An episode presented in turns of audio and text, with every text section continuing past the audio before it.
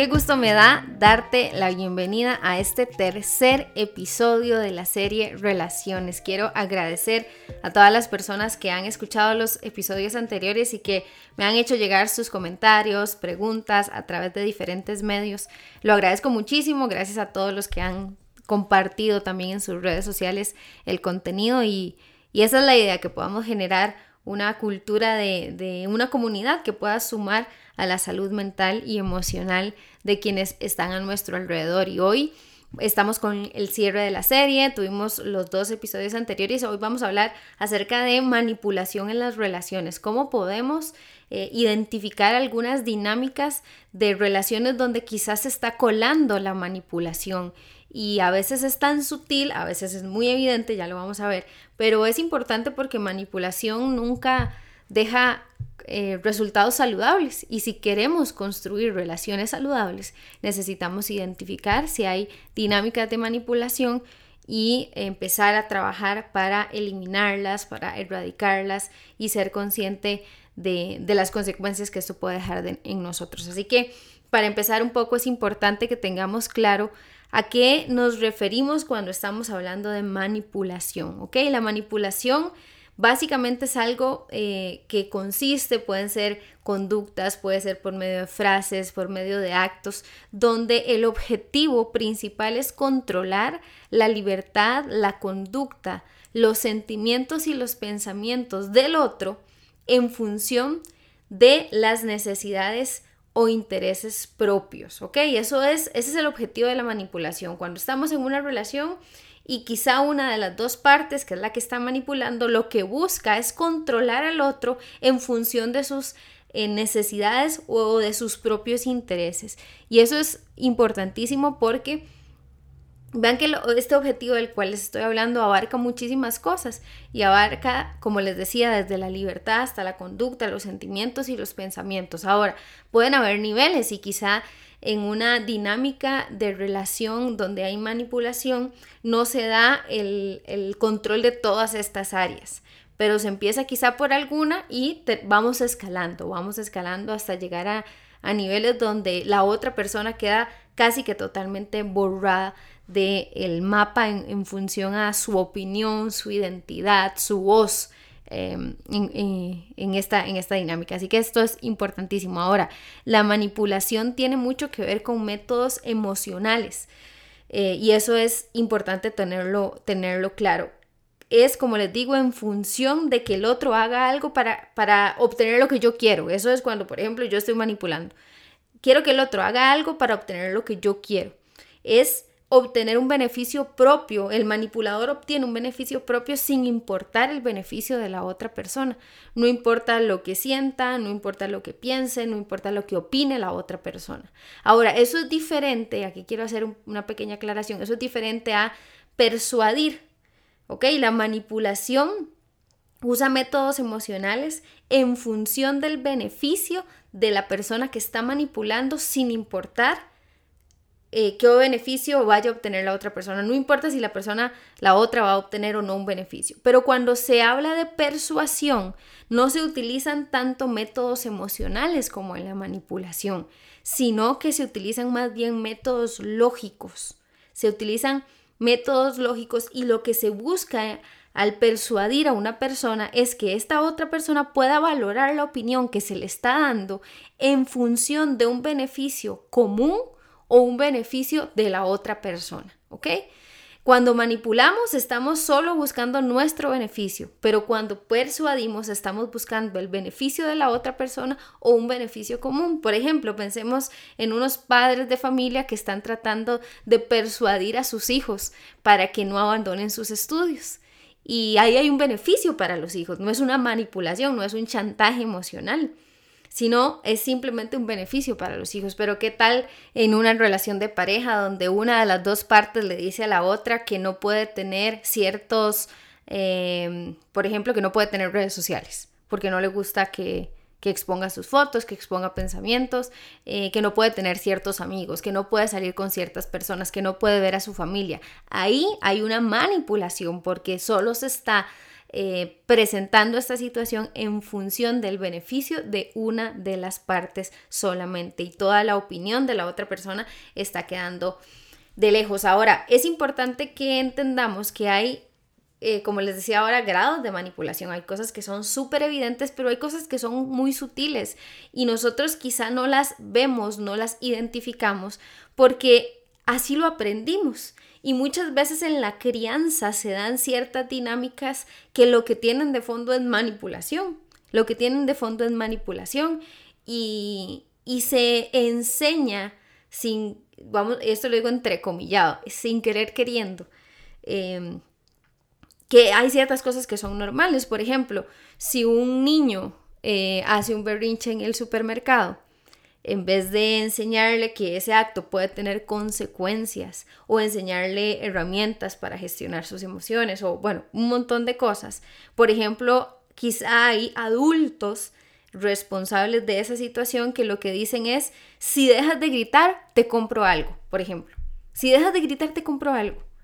Lo que estás enseñándole ahí es que puede, puede manipular, que ese acto puede generar un beneficio para él. Y eso en mayor o menor grado termina siendo manipulación. Aprendo que con ciertas conductas que yo puedo ejercer, puedo obtener algo de alguien. Ah, si hago berrinche, entonces me van a comprar lo que yo quiero. Y después tenemos eh, ya chicos más grandes, adolescentes, donde tenemos que lidiar con estas cosas en otros niveles y con otras maneras, ¿verdad? Y es importante, por ejemplo, es importante que los papás puedan enseñarle a los hijos que, que ellos están en la capacidad de elegir y que ciertos actos, o, que más bien todos los actos y todas las decisiones van a tener consecuencias. Entonces, antes de que un hijo diga, es que me castigaste, que le diga al papá o que le diga a la mamá, más bien el chico debería ir aprendiendo, no, no te castigué, vos elegiste esto. Acordate que habían dos opciones, acordate que habían consecuencias y vos elegiste esta consecuencia. Ese tipo de, em, de maneras eh, para manejar este tipo de situaciones podrían marcar la diferencia entre ir generando patrones de manipulación o no. ¿Por qué? Porque luego tenemos adolescentes o personas incluso adultas que manipulan a los otros, manipulan a gente de su familia, manipulan a amigos, manipulan a parejas con temas de dinero, con temas de fuerza. Eh, si no hacen lo que yo quiero, voy a explotar y les voy a pegar. Eh, en relaciones de pareja, se manipula con las relaciones sexuales, por ejemplo. Ese tipo de cosas ocurren y es importante que podamos identificarlas. Ahora, si de repente puede ser tan común para nosotros, porque quizás si fuimos criados en ciertos momentos, eh, cómo se puede identificar patrones de manipulación. Y aquí quiero, antes de entrar en algunos puntos, em, para que veamos señales de manipulación y demás, es importante para poder identificar que nos centremos en la palabra responsabilidad. Esto a mí me parece clave. Eh, la responsabilidad es vital para tener una salud emocional, para alcanzar madurez emocional y salud mental y también salud en nuestras relaciones. Y debemos entender que cada persona es responsable. Y justamente lo que ocurre en la manipulación es que muchas veces el manipulador responsabiliza al otro de las cosas que él eh, está decidiendo, de las cosas que él o ella está haciendo y culpa al otro, lo responsabiliza. Y entonces le dice, por ejemplo, cosas como, por tu culpa es que te pegué, por tu culpa es que te pegué, porque no deberías de tratarme así. No, un momento, la, la agresión no tiene justificación. Y si le estás pegando a una persona es porque no sos capaz de gestionar tus emociones de otra manera, no por lo que la otra persona pueda hacer. Casey, pero es que lo que la otra persona hace me molesta. Ajá, y es donde tenés que construir herramientas para gestionar tus emociones, para gestionar esa molestia. El problema no es que te molestes, el problema no es que te enojes, el problema no es que lo que la otra persona haga te genere una reacción. El problema es cómo, cómo vas a enfrentar eso, cómo lo vas a gestionar. Ok, lo que esta persona hizo me molestó. ¿Cómo puedo expresar mi enojo de una manera saludable? Agredir no es saludable. Y por ejemplo, en, este caso particular del que estoy hablando, se responsabiliza al otro. Es por tu responsabilidad, por tus acciones que yo te pegué. Eso es manipulación. Entonces, responsabilidad es una palabra clave. Y cuando te veas inmerso inmersa en dinámicas relacionales donde se quiere achacar responsabilidad a una de las partes cuando no le corresponde, es importante encender las alarmas. Y yo diría más bien que la mayor alarma es cuando una de las partes no quiere asumir la responsabilidad que le corresponde. No quiere asumir. Eh, es que si me dejas me voy a deprimir. Eso es manipulación. Porque si te vas a deprimir o no, depende de un montón de factores, no de lo que la otra persona haga. La otra persona se podría ir y eso te podría afectar mucho emocionalmente y es tu responsabilidad buscar un espacio de gestión emocional para que no llegues a desarrollar una depresión. No es responsabilidad de la otra persona. Ven, esa es una frase donde se le está colocando responsabilidad, donde se está a la otra persona, donde, la, donde el manipulador está omitiendo responsabilidad. Eh, y esto es una señal clara de manipulación. Los manipuladores omiten responsabilidad. Es por tu culpa, es por lo que hiciste. Eh, atenté contra mi vida o me fui a emborrachar o hice esto o aquello porque me dejaste, por lo que me dijiste. No, lo hiciste porque fue tu decisión. Y si no te sentís en la capacidad de gestionar aquello que está ocurriendo, deberías de buscar un espacio de trabajo para vos. Em, porque lo que estás haciendo es manipular. Si es el caso de alguien que me está escuchando, de repente me está escuchando una persona que está del otro lado y dice, uy, me estoy dando cuenta que esto es manipulación. Ahora, em, podemos hablar de algunas señales de manipulación. Por ejemplo, hay manipulación que es abierta, es clara, es explícita. Em, y todos los tipos de agresión casi siempre llevan de fondo eh, algún tipo de manipulación, cualquier tipo de agresión física, psicológica, patrimonial, eh, cualquier, cualquier tipo de agresión sexual puede tener de fondo manipulación. Pero también tenemos manipulación que tal vez no es tan abierta, no es tan clara de identificar, sino que es un poquito más pasivo-agresiva, como todo lo que tiene que ver con utilizar sarcasmo hacia, hacia la manera en que me dirijo hacia otras personas, utilizar el silencio como un arma letal, ¿verdad? Eh, utilizar la indiferencia.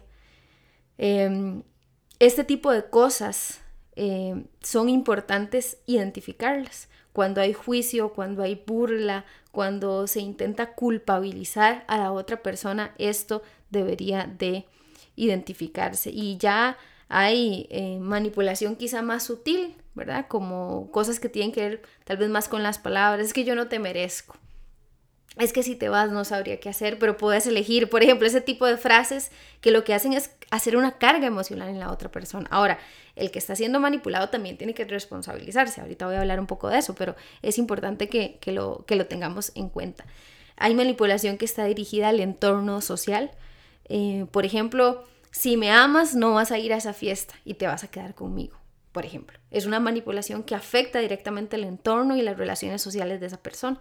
O criticar a quien la otra persona tiene alrededor. Es que no deberías de tener sus amigos, es que tu familia, es que los compañeros de trabajo. Ahora, esto no significa que yo no pueda opinar en una relación interpersonal, sea de pareja, de amistad, de familia. Yo no puedo opinar y quizá en son de amistad llegar y dar un consejo a una persona. Pero eso es diferente a querer manipular, querer que la persona deje de frecuentar a ciertos amigos, deje de frecuentar a su familia. Eh, ahí puede haber manipulación muy, muy eh, de fondo. Eh, también manipulación que tenga que ver con toda la, la, parte emocional. Si me dejas, me muero. Si me dejas, no sabría qué hacer. Esto es conocido como el, famoso chantaje emocional. Todo lo que tenga que ver con chantaje emocional es manipulación. Es que si me quisieras de verdad, harías tal o cual cosa. Em, ese tipo de cosas generan manipulación. O por ejemplo, em, bueno, allá, allá usted, usted sabrá lo que hace. Y tal vez antes había dicho un montón de cosas la persona y al final dice, bueno, allá usted, usted sabrá lo que hace deja a la persona como con cierto peso. Ya les expliqué la diferencia entre manipular y persuadir, ¿ok? Y eso es importante que lo tengamos en cuenta aquí. Em, no vayas a ese paseo, es que me siento mal.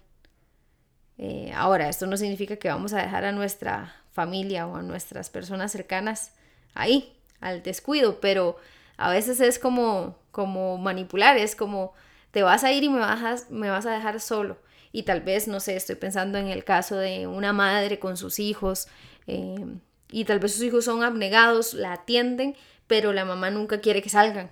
Entonces es como poner un límite y decir, mamá, te estoy dejando todo lo que necesitas, estás bien, estás estable, voy a irme unas horas y en poco tiempo regreso. Poner ese tipo de límites es importante. Cuando hay culpabilización excesiva, es importante eh, entender que puede haber manipulación. Por ejemplo, eh, alguien que diga, es que te fui infiel porque no me diste lo suficiente. Te fui infiel porque no me diste lo suficiente. El que fue infiel está colocándole culpa a la otra persona. Te fui infiel porque no fuiste lo suficiente. No, eso no es correcto. ¿Ven cómo ahí se, se evita la responsabilidad? No, fuiste infiel porque así lo decidiste. Porque si ya no estabas a gusto en esa relación, pudiste haberlo hablado, pudiste haber acabado esa relación y irte con otra pareja si era lo que querías. Ven, ahí se está esquivando la responsabilidad. Por eso para mí responsabilidad es vital en este tema. Frases como, si te vas me voy a quedar aburrido. Ven, se le está colocando culpa a la otra persona. Yo te ayudé en aquella ocasión, ¿cómo no me vas a ayudar a mí? Echar en cara ese tipo de ayudas o echar en cara eh, ciertas cosas que se han hecho por la otra persona, es importante tenerlas claras. Eh, cuando hay amenazas constantes, te voy a dejar, me voy a ir, te voy a dejar de hablar ese tipo de cosas son manipulación. Usted sin mí no es nadie, eso es manipulación. Cuando se utiliza el sexo a cambio de, eh, o cuando se utiliza el dinero a cambio de. Si, si no haces lo que yo te digo, no te voy a dar la plata de los recibos de este mes, por ejemplo. Ocurre en dinámicas de pareja cuando hay una dependencia económica de alguna de las partes.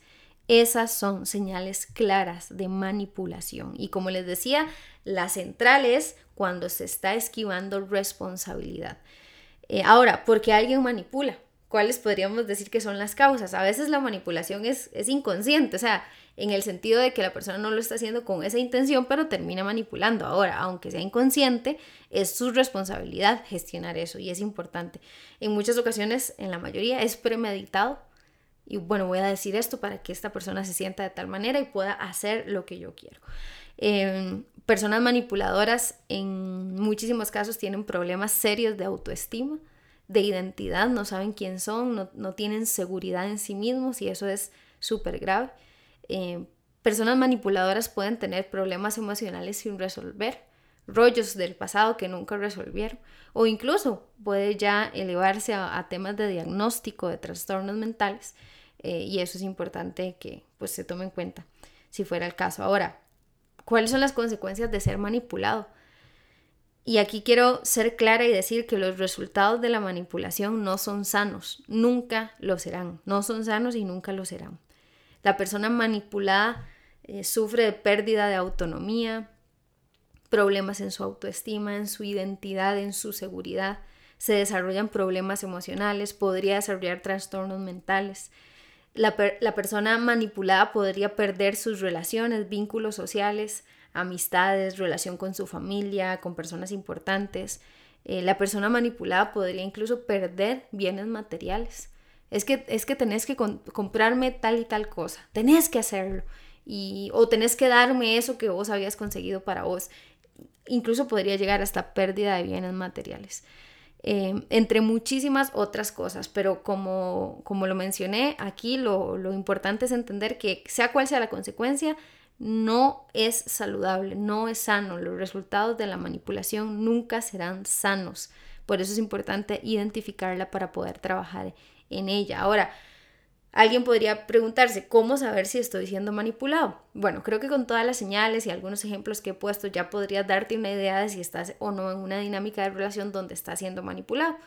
Eh, sin embargo, algunas cosas importantes para resaltar, además de lo ya mencionado, es que te hagas la pregunta, ¿qué me genera esta relación? Piensa en una relación particular, una relación interpersonal en la que, en la que quieras analizar si hay o no manipulación eh, puede ser de amistad, puede ser con tu familia, puede ser con tu pareja, y, que te preguntes, ¿será que yo estoy siendo manipulado? Quiero decir que si ya te estás preguntando, ¿será que estoy siendo manipulado? Eh, creo que ya hay algo que está ocurriendo ahí, creo que ya hay algo que te está generando cierta incomodidad para que te hagas esa pregunta, ¿ok? No necesariamente, no necesariamente tendría que ser manipulación, no necesariamente tendría que ser manipulación, pero, pero bueno, ya hay algo ahí que pasa para que te cuestiones. Pero la pregunta que considero que deberías hacerte en función a esa relación es, ¿qué me genera esta relación? ¿Qué me genera esta relación? En términos generales y con más frecuencia. esta relación me genera alegría, me genera bienestar, paz, o me genera amargura, culpa. Eh, ¿Qué es lo que más me genera esta relación? En su mayoría. ¿Por qué en su mayoría? Porque las relaciones siempre van a tener tensiones. Aún las relaciones más saludables siempre van a tener tensiones. Aún en las relaciones más saludables vamos a tener conflictos, vamos a tener puntos de vista eh, distintos y eso está bien.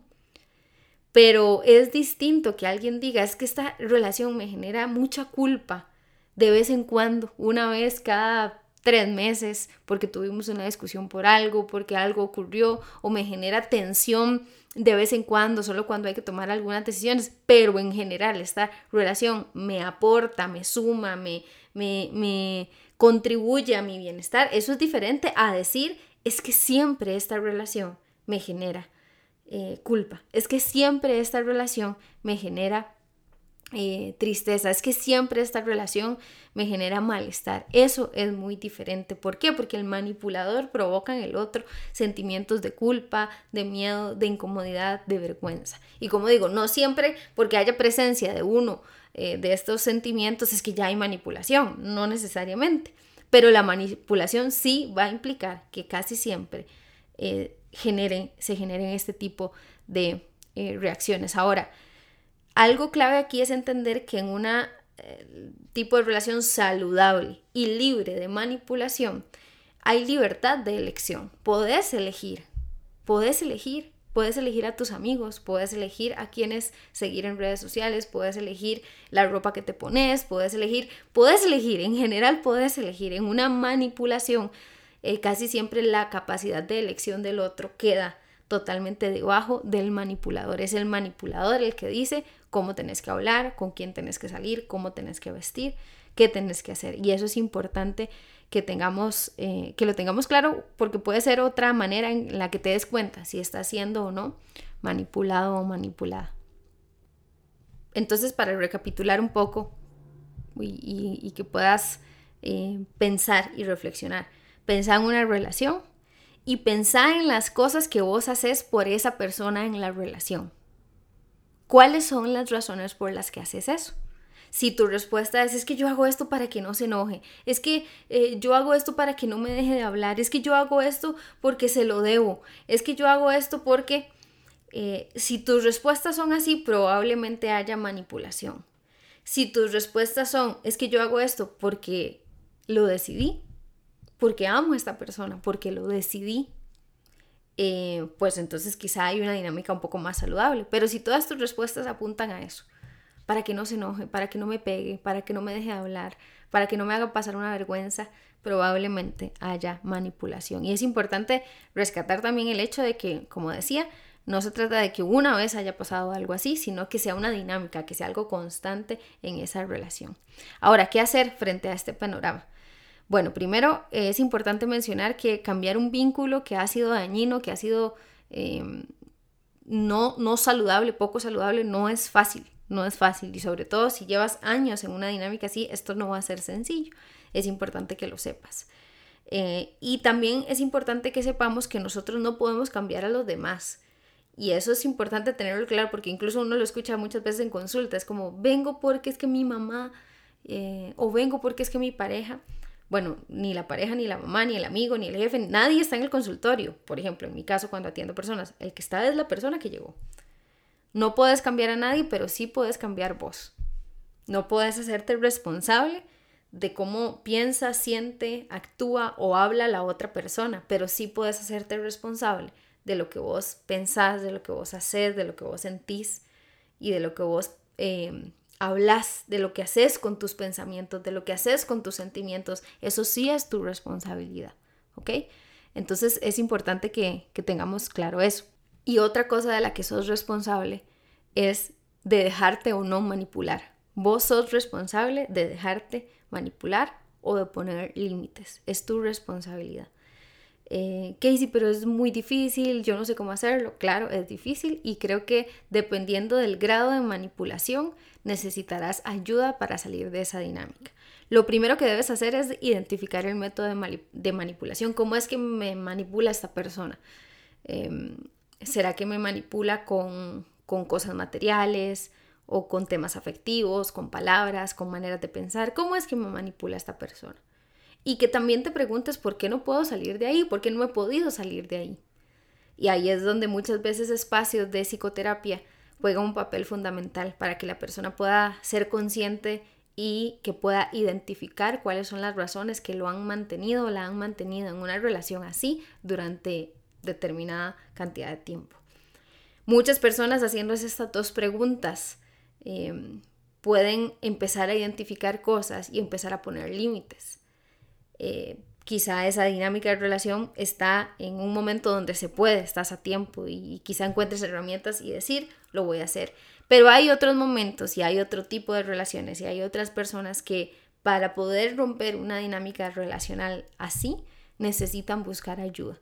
Y también esto va a depender de la gravedad de la situación. Porque, por ejemplo, si hay un caso de agresión física que es constante, necesitas buscar ayuda eh, y necesitas buscar una ayuda especializada en esa área. Y eso es importante tomarlo en cuenta. Y si alguien está escuchando y dice, me acabo de dar cuenta que yo he manipulado a mi pareja, he manipulado a mis amigos, he manipulado a mi familia todo este tiempo y yo no lo quiero hacer, no sabía que eso era manipulación, pues eh, la pregunta es, ¿qué vas a hacer? Ya te diste cuenta y qué vas a hacer, porque vos sos responsable de eso. Y si te estás dando cuenta, aún más responsabilidad tenés. Y en este caso también procesos de psicoterapia pueden ayudar montones para que puedas encontrar las razones.